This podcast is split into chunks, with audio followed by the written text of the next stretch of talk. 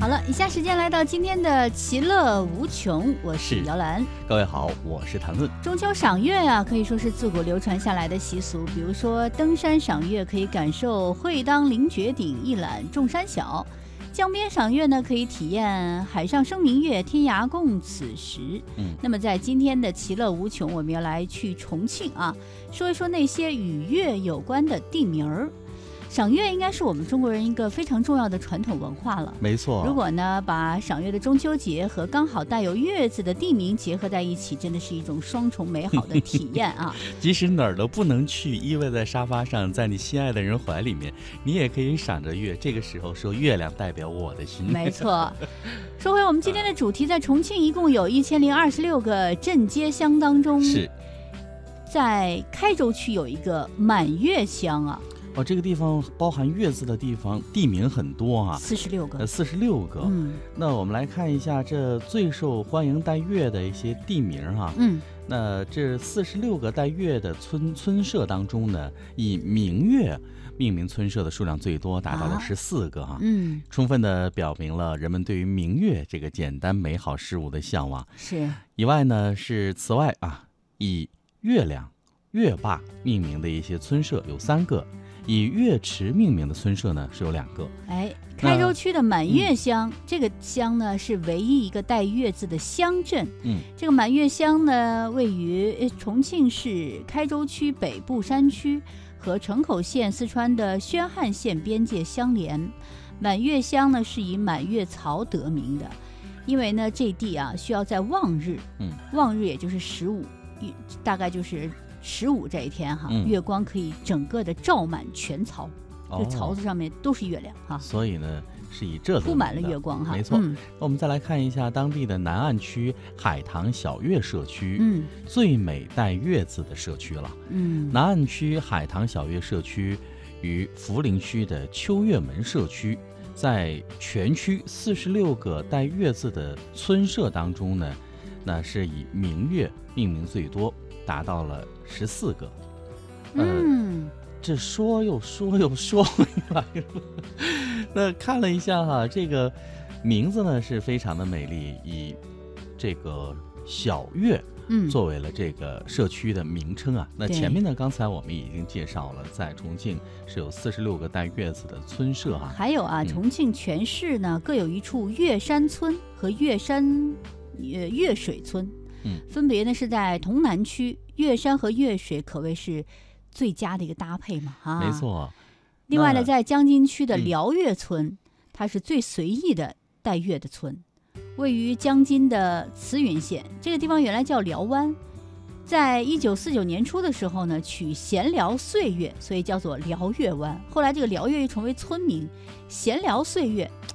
没事儿，嗯就是随便说一说哈，这这可以算是最随意的一个村民了，挺有也意思的啊。可以聊聊风花雪月。风花雪月啊，那其实呢，重庆有很多绝佳的赏月地点啊，像嗯在当地有介绍的是琵琶山公园，嗯，那这个地方呢，海拔三百四十五米，是重庆旧城区的一个最高点了。嗯所以明月高悬之时，你站在红亭上，两江美景你可以尽收眼底。哇，是很美的一个地方哈。嗯另外呢，大家都知道磁器口吧？嗯，这个磁器口古镇呢，也是有一千八百多年的历史了。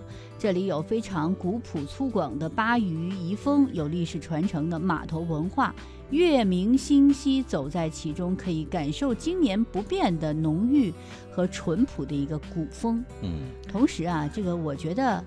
北京有什么带月的地方吗？比如说我们所处的这个地方，往乐坛乐坛，对吧？是，哎，啊也是一个挺有意思的，好像各地都会有一个跟月有关的一个然后通州还有个月亮河，哦啊还是月亮湾。啊哦，呃，如果还说有月的话呢，是，呃，月 还真的是一时想不起，但是北京的地名嗯也是挺有意思的。对。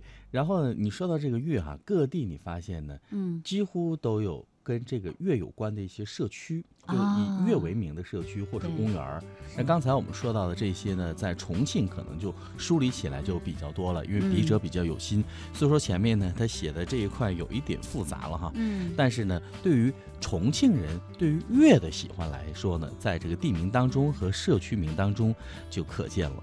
其实嗯啊，在重庆过中秋啊，还有一个过中秋非常有意思的一个方式或行程吧。对您可以选择坐船在江中游行。哎，那真的是太美了。你看天上有个月，哎，水中有月月哈，哈人在井中游，山城夜景非常的迷人啊。嗯，月朗星疏之夜哈、中秋之夜，您船上赏月，举杯邀明月，共享两江胜美景啊，这对真的是不亦乐乎。其实跟月有关的神话故事也特别多。你比哎如说像呃嫦娥奔月、是，朱元璋的抗元起义，嗯。另外呢说月亮中月亮里头不是有一棵高五百丈的月桂树嘛？嗯，汉朝的时候有个叫吴刚的人，醉心于仙道，不专心学习，是。结果你去去去去砍树去，就被贬到这个月亮上砍砍树了。但是这个月桂树呢，是你嗯一砍它那，马上那个伤口就合起来了，就合起来了。所以大家呢有就有人说说你，尤其是在嗯。八月十五的时候，你看到那个月亮，月亮最圆最大的时候，就可以看到那个月